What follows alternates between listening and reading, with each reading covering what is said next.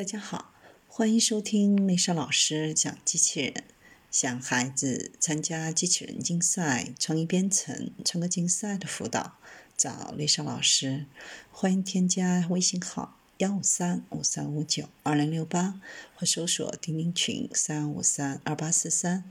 今天丽莎老师给大家分享的是巴西试运行无人机送餐业务，对我国送餐有哪些启发？巴西初创公司 iFood 已经获得巴西国家民用航空局的授权，开始试验使用无人机进行试验飞行，以支持其送餐服务，使物流运作的效率更加高效。iFood 在拉丁美洲的食品配送领域处于领先地位，在冠状病毒大流行期间，它的规模进一步扩大。在巴西，使用该服务注册的餐厅数量从三月份的约十六万家增加到六月份的二十一点二万家，而同期每月送餐量从三千万增加到三千九百万。埃弗特公司的合作伙伴为获得授权，已经努力了近一年。作为项目的一部分，这些公司在巴西国家民用航空局的参与下进行了演练。于八月五日获得了该机构的试验飞行授权证书。试验飞行将在二零二零年底进行。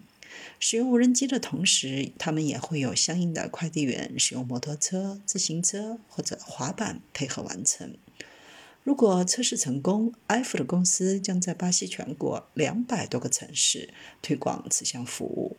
其中一项试验是在圣保罗州的坎皮纳斯市进行。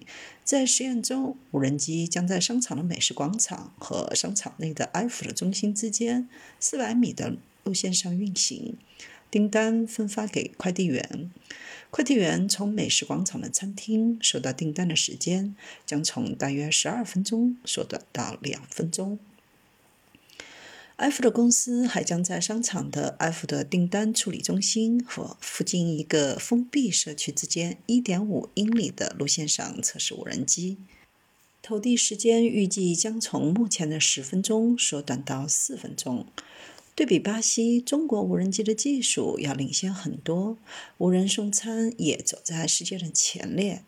二零一八年五月，饿了么在上海宣布开辟中国首条无人机即时配送航线，而后各方研究成果层出不穷。美团也进行了一系列的无人机配试测试，阿里巴巴、京东、顺丰等知名大企业在无人机领域的探索也日益加剧，纷纷获得了无人机航空运营的许可证。在今年疫情期间，无人机在物流、防疫和救援等领域都发挥了重要的作用。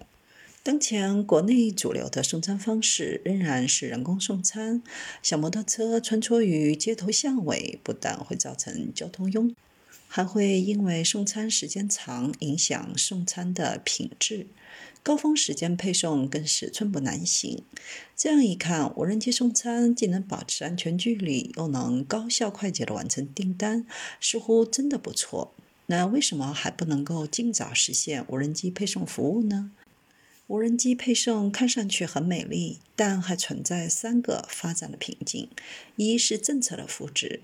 二零一八年民航局关于促进航空物流业发展的指导意见中指出，支持物流企业在空域条件良好、地面交通欠发达地区开展无人机物流配送试点，因此在人口密集的大城市并不适用。二是安全问题。无人机空飞会存在诸多的问题，甚至发生炸机事件。携带了餐食飞行，平稳性、安全性如何保证？这也是无人机送餐的核心问题。三是无人机驾驶员缺口问题。驾驶无人机也像汽车驾驶一样，是需要驾驶证的。根据二零一九年度中国 LPA 民用无人机驾驶员报告显示，截至二零一九年十二月三十一日，民用无人机驾驶员的证照总数为六万七千二百一十八人。持证人主要分布在各民用无人机生产研发企业、相关应用单位以及院校等。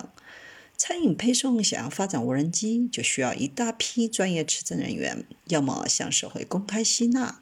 要么现有送餐员集体考证，无论哪一条实现都还不是那么容易。希望巴西此举能给我国的无人机配送发展带来些许的经验和惊喜，也希望无人机送餐早日实现。